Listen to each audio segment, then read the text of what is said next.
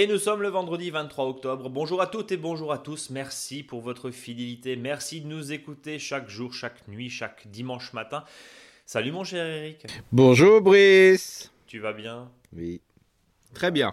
Tu es conseiller en jardinage naturel auprès des collectivités locales et c'est l'heure de nous retrouver pour le podcast. Tiens, petite info, euh, sachez que, et sache, cher Eric, qu'on nous écoute le plus le samedi à 5h du matin.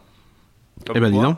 Donc on va souhaiter on va souhaiter à tous nos auditeurs, et ils sont nombreux, un, très bon samedi, une très bonne matinée de samedi, sur Andorre peut-être, hein, ou on ne sait pas, mais en tout cas, voilà. Et puis on, on salue, tiens, euh, euh, parce qu'on, euh, cher David, là, qui est notre auditeur fan, qui nous a renvoyé un message.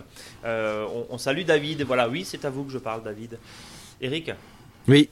De quoi on va parler aujourd'hui?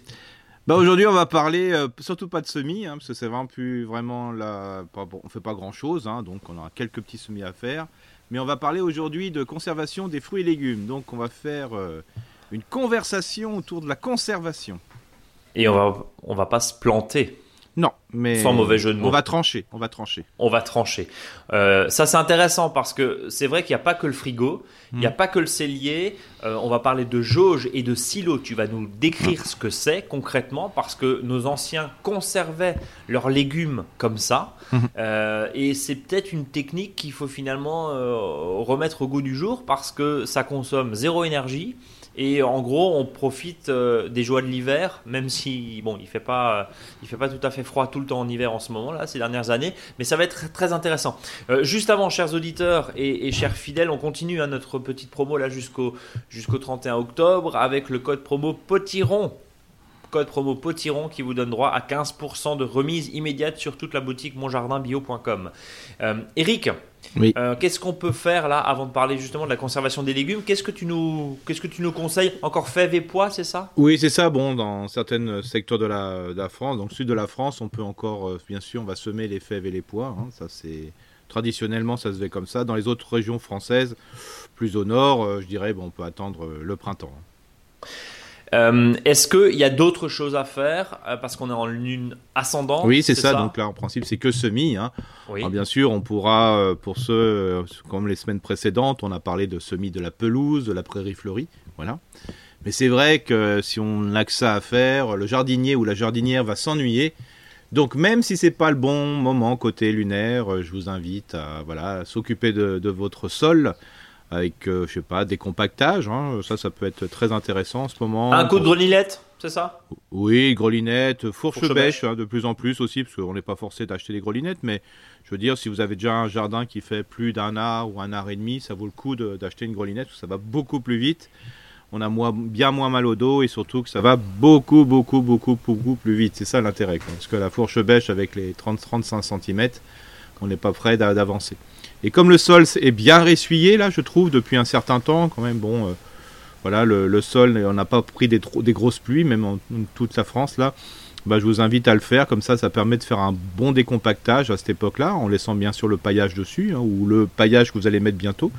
Et puis ça, vous pouvez refaire un petit coup dedans dans la parcelle. Hein. Bon, ça sera beaucoup plus simple euh, au printemps. Et ça, bien sûr, c'est pour les sols qui sont plutôt sableux, sableux limoneux, voire un petit peu plus limoneux, quoi. Donc, euh, Eric, je te pose régulièrement la, question dans cette euh, émission, mais en même temps, euh, le jardin est un éternel recommencement, hein, un éternel, un perpétuel même recommencement, avec souvent des, questions qui reviennent, bien sûr, d'une semaine sur l'autre. Alors, je vais te poser une question que je t'ai déjà posée, et, je m'en excuse auprès des auditeurs qui ont l'habitude de nous suivre et qui vont dire, bah, tiens, ils font un copier-coller. Euh, sol argileux, qu'est-ce qu'on fait? Bah, sol argileux, il faut attendre un petit peu, là. Il euh, faut attendre à peu près euh, d'ici un petit mois. Euh, donc, le, jour où il tombe le plus de feuilles dans votre commune, là, c'est vraiment l'idéal. C'est-à-dire à peu près entre le 25 octobre et le 15 novembre, voire un tout petit peu plus tard. Et là, il faut vraiment bêcher. les zones où vous allez plutôt semer ou planter des légumes plutôt racines, comme peut-être la carotte, le navet, le céleri rave, le panais. Voilà, donc ça, c'est des légumes qui aiment bien avoir un sol profond. Donc là, sur ces zones-là où vous allez planter ou semer euh, ou repiquer ce type de plantes, je vous invite plutôt là à bêcher. Alors bêcher pas forcément complètement, hein, c'est-à-dire euh, de retourner les mottes euh, complètement, mais plutôt de les pencher, hein, c'est-à-dire de les faire, simplement pivoter. quand vous avez fait une tranchée au préavant. Donc vous faites une tranchée et puis vous faites pivoter la motte, comme ça, ça vous permet de demi-bêcher. Et puis même si vous faites du bêchage, allez, euh, un peu plus, je dirais, strict et vigoureux, allez, c'est pas très grave, hein. de toute façon, vous n'allez pas le faire euh, comme une charrue. Donc, et ben, en plus, si vous le faites sur une partie de votre jardin, c'est-à-dire l'endroit où vous avez mis simplement les légumes racines, je vous invite à être dans la passion du bêchage dans la passion du bêchage après avoir éclaté euh, les touffes la semaine dernière dans notre podcast. éclater les mottes. Il faut éclater et retourner la motte. Bah, c'est tout un programme et, c'est plein de poésie tout ça. Euh, Eric, quand on, parle d'apport d'amendement, parce que c'est ce que tu nous conseillais la semaine dernière, là en gros on, part dans une période où euh, tu es vraiment très fan parce que forcément les feuilles vont commencer à tomber, elles vont tomber, il faut les mettre, il faut couvrir au maximum. J'ai une question très concrète je reviens sur mon sol argileux et c'est aussi un petit conseil que je te demande pour mon potager. Euh, tu, le sais bien, mais autant en faire profiter nos, auditeurs. Euh, quand tu dis apport d'amendement, ça veut dire concrètement qu'on peut faire venir euh, des composts, par exemple. Oui. c'est le moment là. Et, combien on en met? Comment on fait? Est-ce qu'on griffe? Est-ce qu'on met dessus? Explique-nous. Bah, disons que en ce moment, on peut faire venir des composts hein, qui sont souvent issus de, de compost de déchets verts. Bon, tout ce qui est compost issu euh, de déchets, je dirais de la poubelle, hein, ce qu'on appelle la poubelle grise. Bon, laissez ça plutôt aux agriculteurs. Voilà, c'est un peu plus compliqué. Vous, si vous achetez des composts, euh, plutôt des composts issus uniquement de déchets verts. Alors c'est un amendement, mais qui est à la fois tellement engrais entre guillemets euh, qu'on peut, faut pas en mettre des grosses quantités. Donc quand on en met sur un sol, je vous invite à, si vous avez un terrain argileux, comme je vous disais auparavant, vous le demi-bêchez, puis après vous épandez euh, ce compost sur le sol. Donc vous pouvez en mettre facilement 3, 4 cm, il n'y a, pas trop de soucis. Hein. Euh, et puis après, bien sûr, vous couvrez de feuilles. Alors il faut mieux l'apporter à cette époque parce que c'est pas tout à fait un déchet qui est fini. Il n'est pas tout à fait fini dans sa tête. Donc euh, moi ce que je vous invite c'est de livrer à votre jardin pendant 5-6 mois, c'est-à-dire novembre, décembre, janvier, février, mars, des fois même début avril, hein, sur des fois des plantations. Comme ça il a le temps euh, de bien s'intégrer dans votre sol. Bien sûr, avec la couverture de feuilles qui est dessus, bah, ça va maintenir une certaine biodiversité micro et macro-organismes. Et donc, ça va permettre de le digérer et de transformer ce déchet qui n'est pas complètement fini, je dirais, euh, en humus de très bonne qualité. Donc, c'est pour ça, il faut mieux le mettre maintenant que après, parce que souvent les gens ont tendance à en mettre de trop, parce que ça fait une espèce de poussière. D'ailleurs, euh, quand on le baigne, c'est vraiment un nuage de poussière de compost, enfin de pseudo-compost, euh, parce que c'est pas tout à fait fini pour moi. Mais euh, voilà, c'est vraiment très très intéressant le domaine. Donc d'où l'intérêt de le mettre vraiment, euh, je dirais, au, mois, de, mois de septembre, octobre, novembre, voire décembre. Bon, donc ça veut dire plutôt en automne, on couvre de feuilles. Toujours, mais là, et puis là, il faut vraiment, quand je dis couvrir, c'est vraiment en mettre beaucoup. Hein. ça ne gênera absolument rien. Au contraire, ça sera vraiment bénéfique pour bonifier cet amendement. Et puis ça empêche aussi évidemment l'érosion puisqu'on est dans une, euh, dans une optique bien sûr de couvrir le sol. Là où vous n'avez pas mis d'engrais vert, hein, bien sûr, hein, c'est logique. Ce qu'il y a de l'engrais vert qui pousse, l'idée c'est pas de mettre des feuilles dessus, c'est de laisser l'engrais vert. Bien sûr. Mais par contre le reste, on couvre de feuilles, comme ça on est tranquille. Complètement. Euh, Eric, juste un, point, une précision quand on parle de compost. Ça peut évidemment être lombricompost. Euh, évidemment, son compostier dont on a parlé, je crois, il y a 15 jours, 3 semaines dans cette émission. Euh, bien sûr, on n'a pas suffisamment, sauf si on a un petit carré potager qui fait 2 sur 2, on n'a pas assez. Donc, le choix du compost. Tu disais du compost qu'on appelle du compost de plateforme, hmm. qui est très souvent certifié aussi ah, agriculture biologique. Hmm. mais, mais, vérifier ces points-là, parce que évidemment, tu disais les fameux composts urbains. On sait très bien que bah, le particulier, il met un petit peu tout et rien des fois dans sa poubelle Enfin, chez nous, en tout cas en mhm. Alsace, c'est une poubelle brune. Euh, l'idée, c'est vraiment aussi d'avoir quelque chose de, de cohérent et de ne pas mettre n'importe quoi, bien sûr, et pas de se retrouver avec euh, euh, des déchets. voilà, donc renseignez-vous auprès peut-être de votre Comcom, c'est ça Le Comcom, enfin la collectivité qui est en charge du traitement des ordures ménagères ou du professionnel, hein, qui est des fois qui est prestataire de la communauté de communes ou de, ou de, de la collectivité en charge du traitement des ordures ménagères. Mais de toute façon, euh, je veux dire, peut-être que je suis un optimiste et je vais partir au pays des bisounours, mais il faut savoir que euh, tout ce qu'on va vous vendre sera certifié. Donc euh, voilà, faites confiance à ceux-ci, faites leur confiance, hein, parce qu'il y a tellement de normes et de contrôles, je peux vous assurer que les contrôles, c'est sans arrêt, donc globalement vous risquez absolument rien. Mais bien sûr, si consciemment vous récupérez des composts urbains, là, non, faites pas ça. Quoi. Bon, en tout cas, merci pour cette, pour cette mise en garde très, très importante. On continue bien sûr. Alors, tu disais paillage, parce que pour toi, le jour 1, comme dirait l'autre, c'est quand tombe le plus de feuilles sur la commune. Ça veut dire aussi que c'est une notion de partage, d'échange, ça tu aimes bien, notamment avec les voisins. Ça veut dire concrètement, quand vous voyez votre voisin déposer et partir en déchetterie avec des feuilles, là vous dites pop, pop, pop, pop, pop reviens par là, j'ai hmm. besoin de tes feuilles. C'est ça l'idée Complètement, complètement. Parce que si par exemple euh, votre voisin vous donne plein de feuilles, enfin les voisins vous donnent plein de feuilles, euh, revenons aussi au compost que je vous disais auparavant. Si par exemple vous mettez 2 euh, cm de compost, ça veut dire que vous avez apporté plus de 20 cm de déchets verts. Ouais. Donc, si vous imaginez d'apporter 2 cm de compost de urbain, plus vous apportez les déchets verts de vos voisins euh, à une hauteur de 10-15 cm, donc ça veut dire en réalité presque vous doublez euh, en apportant les feuilles avec un taux de décomposition qui sera un peu plus lent, donc reporté sur, sur les mois à venir. Donc c'est comme si vous avez apporté presque 3 à 4 cm de, compost euh, dans votre jardin. Donc ce n'est pas rien. quoi. L'idéal, et pour vraiment bien enrichir un sol, il faut savoir qu'il faut apporter à peu près 6 cm euh, si on a un sol de, mauvaise qualité. Là, ce que tu Là, pardon, juste, mais pour qu'on comprenne bien, Eric, euh, là, ce que tu es en train de nous dire, c'est que au final, on va recréer totalement cette idée de, litière de forêt. Là. Complètement, c'est-à-dire. Tu, mets 5 plus 5, 5 plus 10, c'est bon, quoi. Oui, on a un sol, voilà. c'est Après, sur ce sol, on va, on va mettre du déchet organique décomposé, du compost. Donc, ça, c'est comme si on était il y a un an, un an et demi, quoi. Voilà. Et puis maintenant, on met des feuilles. Donc, c'est un peu artificiel dans un premier temps, mais, mais pour relancer, je dirais, la dynamique de sol, c'est vraiment super, quoi. Mais bien sûr, il faut respecter et comme euh, tu le disais, il faut vraiment mettre des feuilles parce que sinon, euh, si on se prend 15 jours, 3 semaines de pluie. Oui, tout bah, descend quoi. Bah, tout descend, voilà. Euh, Eric, dernier point, l'apport de compost.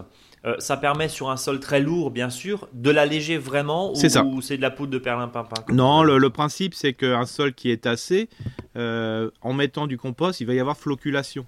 C'est-à-dire que bah, il, va, il va y créer ce qu'on appelle des, des, des flocules, donc ça va faire créer du trou parce qu'il faut savoir que plus le, sol est poreux, euh, au moins 50 à 60% de trous, plus il va y avoir un sol en, capacité d'accueillir des racines, de bien faire fonctionner le végétal. Donc en apportant du compost sur un sol qui est lourd, c'est-à-dire qui est très fin, euh, ça va floculer. Alors surtout en plus si vous apportez euh, quelque chose après de calcaire, un amendement calcaire, hein, donc ça va permettre de floculer hein, le sol, donc ça va créer du trou, pour faire simple, ça va créer des petites boules. Hein, voilà. Et puis sur un sol, par contre, qui est très fuyant, moi que j'appelle ça les sols sableux ou sableux limoneux, où là bah, tout passe, et ben là aussi, euh, ce qui est assez intéressant, c'est ça, ça va resserrer le sol. Donc euh, ça fait dans les deux sens. Donc en gros, tu es en train de nous dire, euh, c'est une très bonne chose de trouver du compost mm.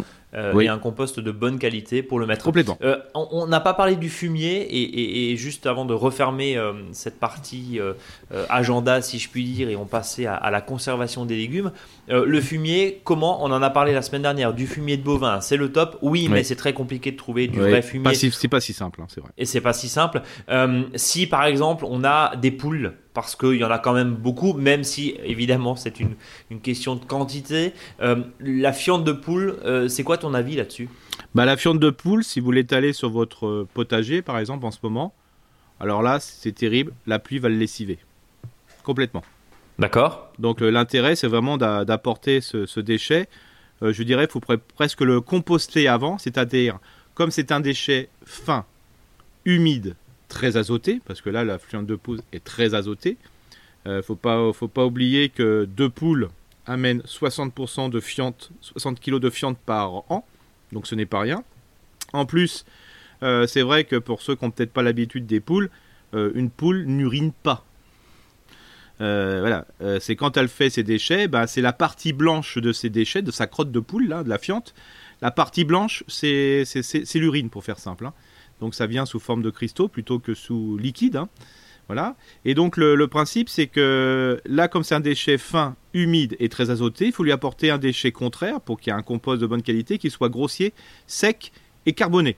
Donc l'idéal, c'est mélanger la, fiente de poule, euh, je dirais, avec des feuilles. Alors si en plus ce sont des petites feuilles ou broyées ou de la paille ou du, du foin, avant de l'incorporer dans votre sol, je vous invite à faire ce lien intime de compostage.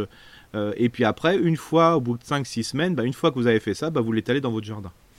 Donc, on ne met pas la fiente directe. Non. Si vous la mettez directe, là vous avez intérêt à gérer beaucoup de feuilles dessus. Quoi. Ouais. Donc Parce que sinon, on à côté. Voilà. Et ça, c'est valable aussi pour euh, le fumier de cheval, bon, qui est beaucoup plus pailleux. Mais si on le sort de l'écurie, on le balance, c'est pareil. Et, et, pareil aussi pour le fumier de vache. Hein. Bon. En tout cas, on met ça dans un coin. Euh, idéalement, la fiente de poule, on a bien compris, à l'abri de la pluie, avec des feuilles par-dessus, pour vraiment le composter et le mélanger. Et une fois que tout ça est fait, là, on peut le mettre sur son jardin. Bien sûr. Euh, là, ça a du bon. Hum, tout à fait.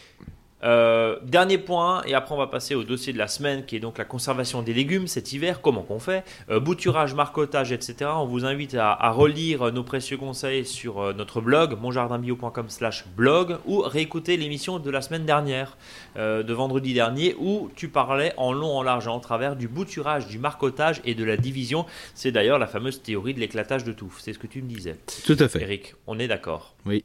On passe au dossier de la semaine. Ouais.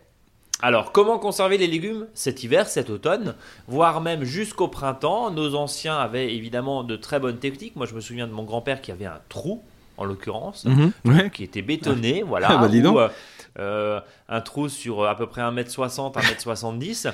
Très généreux, le grand-père. et puis il fallait, on, le salue, euh, là où il est, et il fallait effectivement euh, bah, remplir deux carottes, deux betteraves, il conserve aussi les, les. Euh, explique-nous tes techniques et est-ce qu'elles ont vraiment changé par rapport à ce que je suis en train de dire là? Bah non, en, sachant en plus que la meilleure des la conservation, c'est la non-conservation. C'est-à-dire de laisser les légumes en pleine terre autant que possible. D'où l'intérêt, dans un premier temps, de, de dire bah voilà mon légume je vais le laisser en pleine terre c'est là qu'il se conserve le mieux. D'ailleurs il y en a même en ce moment qui récoltent simplement une partie des pommes de terre hein, les dernières euh, les dernières pommes de terre parce que une pomme de terre que vous avez rentrée depuis le mois de juillet si vous mettez euh, en cave bah, déjà elle germe hein, déjà. Euh, alors que soit en terre souvent elle ne germe pas. C'est ça l'intérêt. Les poireaux les choux et tout ça tout ce qui peut rester en terre c'est une bonne chose. En sachant que pour les protéger, bah, on va revenir avec l'histoire des feuilles, hein, d'où l'intérêt de garder des feuilles, c'est-à-dire si vous avez euh, pour les poireaux, par exemple, ben, pour mettre des feuilles, ben, vous mettez des feuilles euh, quand vous allez recevoir au mois de novembre, quand vous en aurez une grosse quantité, ben, vous mettrez des feuilles jusqu'à 15-20 cm. En plus, ça va faire un peu blanchir le poireau. Et en plus, euh, ça sera, le poireau va se maintenir. Et vu les températures qu'on a aujourd'hui extérieurement, je dirais par rapport aux derniers hivers qu'on a eu, ça va très très bien. Les choux aussi, vous, le montez, vous mettez les feuilles le plus haut possible. Donc tout ça, c'est intéressant. Ah, ah, bien sûr, pour les carottes, vous pouvez les couvrir de feuilles, les panais, les couvrir de feuilles, les céleri raves aussi, donc ça les protège. Hein. Mais. Euh, ça risque pas de pourrir? Bah, Alors justement, c'est ça le problème aussi, c'est que s'il fait vraiment froid, c'est génial. Mais le problème, c'est qu'on a des températures souvent qui fait que bah, il peut faire froid, voilà. Euh, et puis d'un seul coup, il fait très chaud. D'un seul coup, dégagement d'humidité, ça peut faire pourrir euh, notamment les demi-légumes, c'est-à-dire les, pas les légumes qui sont en pleine terre, ceux qui sont un peu dehors, comme les céleris, euh, comme les navets et compagnie. Donc, euh, ce qui est fou de dire, c'est que le problème de l'hiver, c'est la chaleur. Non, mais c'est. Aujourd'hui, on est quand même dans un monde un peu fou, quoi. Donc, d'où l'intérêt de peut-être de travailler sur un deuxième euh, lot de conservation, c'est-à-dire plutôt sous forme de jauge ou de silo. Donc, vraiment, la jauge, alors là, c'est vraiment le truc le plus facile au monde. Et sans être un manaco dépressif, je vais encore parler de feuilles, hein, bien sûr. Voilà. Ah, mais on sait que tu adores la feuille. C'est ça, c'est la feuille, c'est dans la feuille que je m'exprime.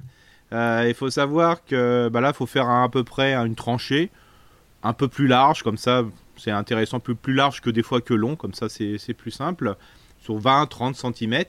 Et là, on pose toujours la question, parce qu'en ce moment, quand je parle de feuilles, on me dit oui, mais est-ce qu'on peut mettre encore des feuilles de noyer? Voilà. Alors là, là, il y a une véritable utilisation de la feuille de noyer, c'est quand vous avez creusé votre trou de 20 à 30 cm, balancez 5, 10, 15 cm de feuilles de noyer. Ça a une odeur tellement forte euh, que les rongeurs, qui ont peut-être tendance à fois aller dans un, dans un la jauge, parce que là, vous verrez, il n'y a pas de protection contre les rongeurs, euh, bah, ça évite de les faire venir parce que ça a une odeur de, plutôt de feuilles euh, de noyer qui sont très très forts. Donc c'est un petit peu, entre guillemets, anti anti-bestiole, quoi, parce que ça sent tellement fort et donc l'animal ne, repère pas les légumes. Bien sûr, sur ces feuilles, vous mettez une toile de jute, ça c'est vraiment euh, l'idéal, hein, franchement, à l'ancienne, hein, parce que maintenant les toiles de jute, euh, quand on parle de toile de jute, en principe c'est tout sauf de la jute, hein, c'est plutôt une matière euh, voilà issue du pétrole, mais bon, tant pis, vous pouvez mettre ça. Vous mettez vos légumes dessus. Alors bien sûr, quand vous arrachez les légumes, le principe c'est d'enlever les fans, les fans de carottes, les fans de céleri, tout ça. Alors ce déchet, vous pouvez le garder, le conserver pour faire du paillage ou vous le mettez au compost, il hein, n'y a pas de souci. Alors moi je suis, en principe, je laisse le collet. Hein. Le collet, c'est la partie euh, qui sort un petit peu de terre entre milieu souterrain et milieu aérien.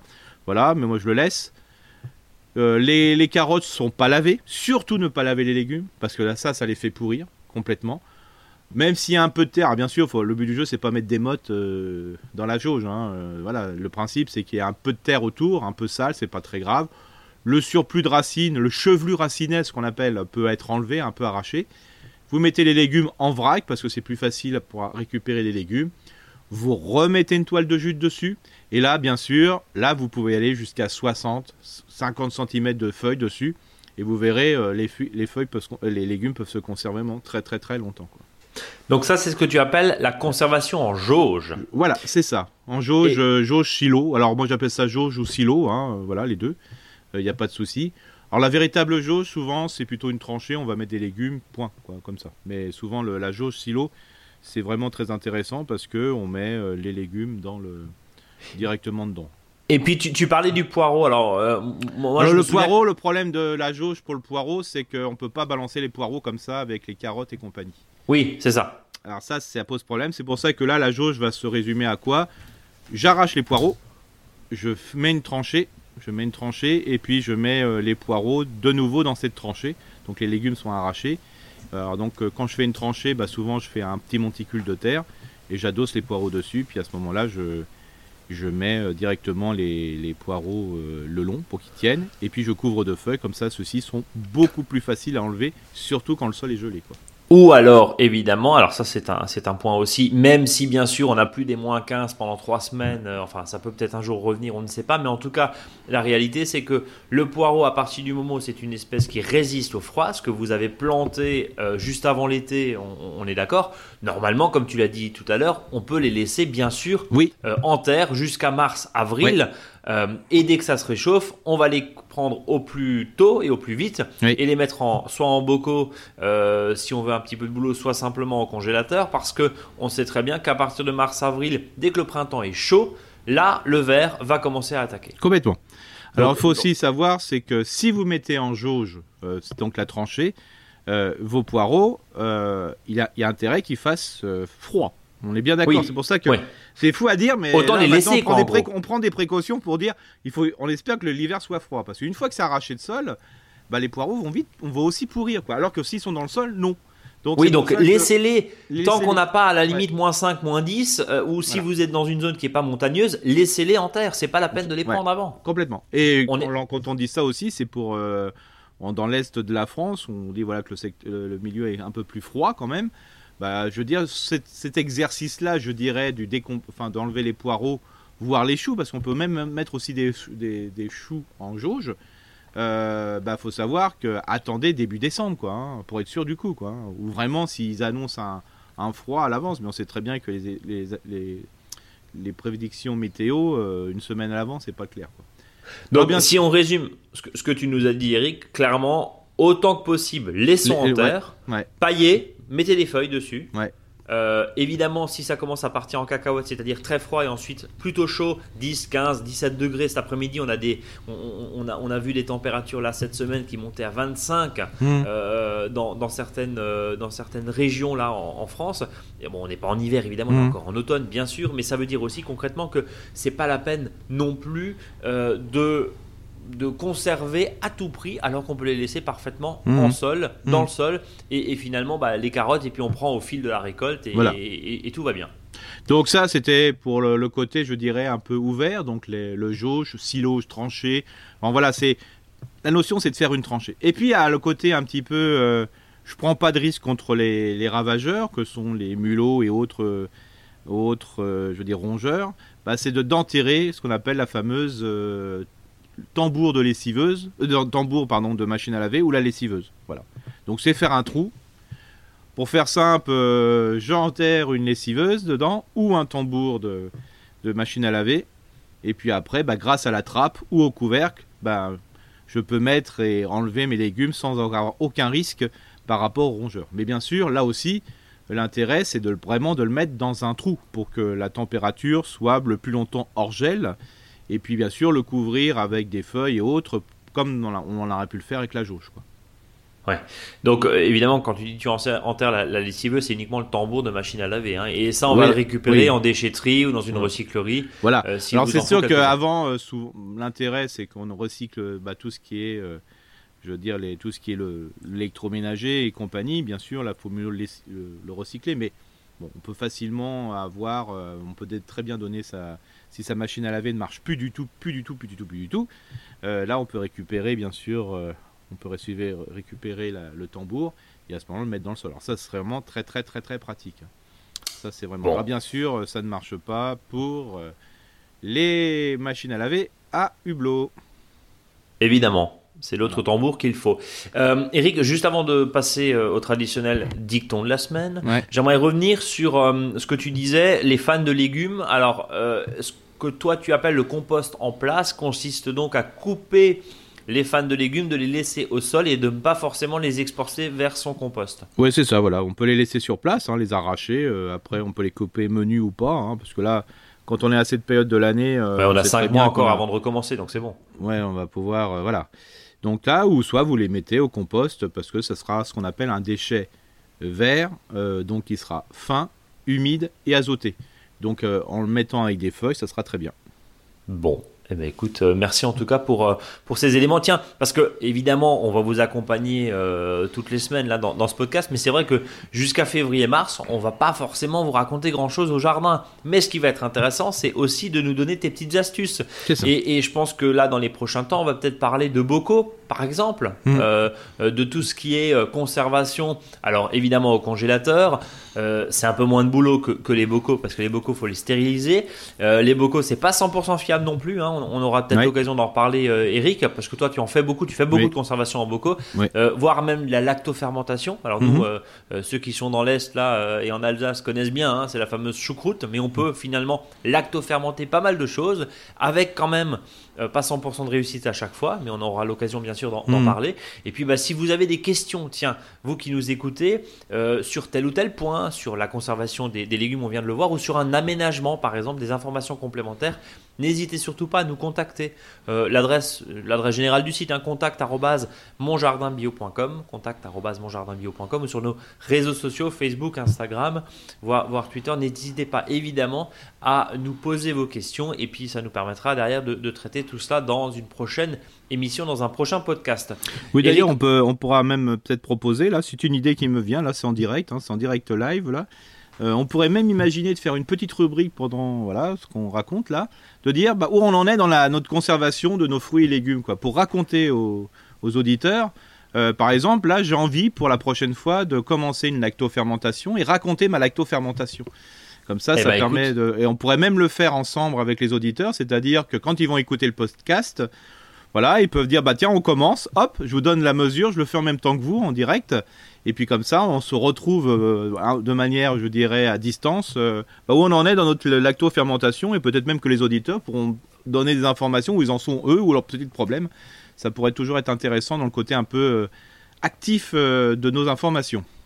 C'est une excellente idée et, bah tiens, euh, ça veut dire concrètement, alors bien sûr le podcast a l'avantage de pouvoir euh, s'écouter à tout moment, de revenir, de mettre sur pause, mais euh, tu penseras à quoi là, à, l'acto fermenté Bah là, bah moi j'ai envie, j'aurais envie de faire du navet là. Du navet, d'accord. Bon, tiens, à vos navets, et puis bah rendez-vous alors la semaine prochaine et on parle de navet. C'est ça, exactement. Et puis après, d'une semaine sur l'autre, on voit où on en est. voilà, on dira bah voilà, est-ce que ça marche ou ça marche pas. Et donc on sera vraiment dans le dans la logique. Et vous, on pourrait commencer et si vous faites ce que, bah, exactement par rapport aux mesures, bah, automatiquement vous serez dans la même logique. Et pareil, on fera sur plein de choses. Alors c'est vrai que la conservation, on peut en parler bien avant, mais je crois que l'hiver, c'est toujours intéressant pour se poser, pour bien réfléchir sur ce qu'il faut faire.